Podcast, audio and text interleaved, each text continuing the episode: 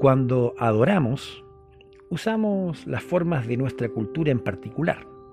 No podemos adorar a Dios con palabras a menos que usemos una lengua humana. No podemos vivir en este mundo como cristianos a menos que haya una interacción con sus valores e instituciones. ¿Cómo entonces seremos un pueblo santo, apartado para Dios, si no escapamos a nuestra cultura?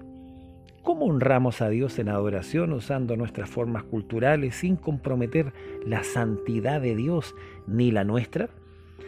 Esto es lo que hace Pablo, el apóstol, en la primera carta a los Corintios. Esto es teología flight, así nomás, y nos fuimos. Bienvenidos.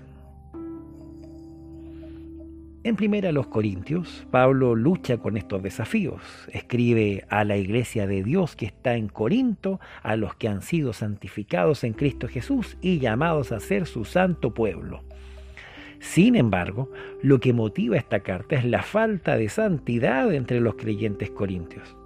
Como cristianos inmaduros aferraron a los valores profanos de su cultura, apreciando la experiencia religiosa, el individualismo egocéntrico, el privilegio social y la libertad personal.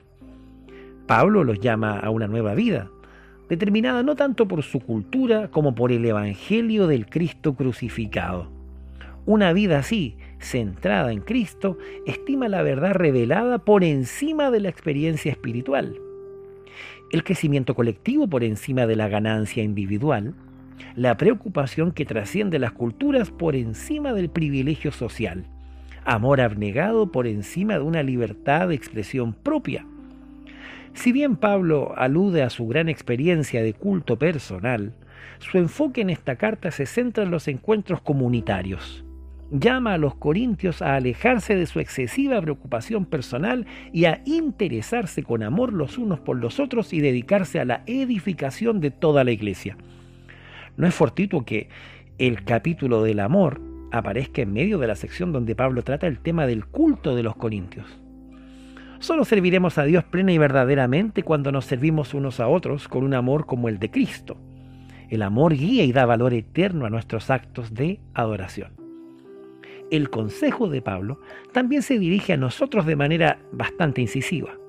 Al igual que los corintios, es posible que solo evaluemos el culto colectivo según lo que a mí me aportó.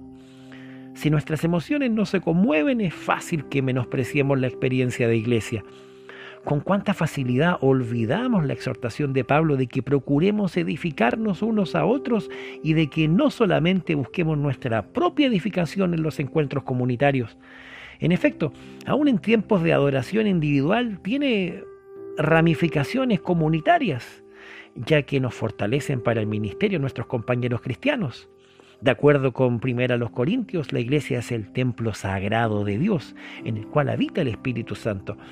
De esta manera Dios recibe honra cuando estimamos y edificamos su iglesia. Y cuánto más ahora en tiempos de pandemia cuando nos damos cuenta de que extrañamos todo esto de estar juntos, que antes quizá no supimos valorar tanto.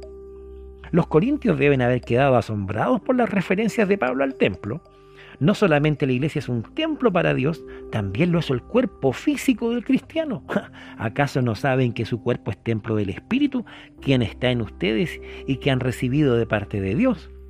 Contrario a la suposición pagana difundida de que los dioses vivían en edificios sagrados, Pablo afirma que Dios habita dentro de cada uno de nosotros. Por lo tanto, no adoramos yendo a algún lugar sagrado, sino honrando al Señor en cada aspecto de la vida, incluyendo actividades corporales que pudieran dar la impresión de carecer de relevancia espiritual. Se glorifica a Dios tanto por nuestra pureza moral como por nuestros cánticos espirituales. Que Dios nos ayude en este día y durante esta semana. Nos estamos viendo. Chau, chau.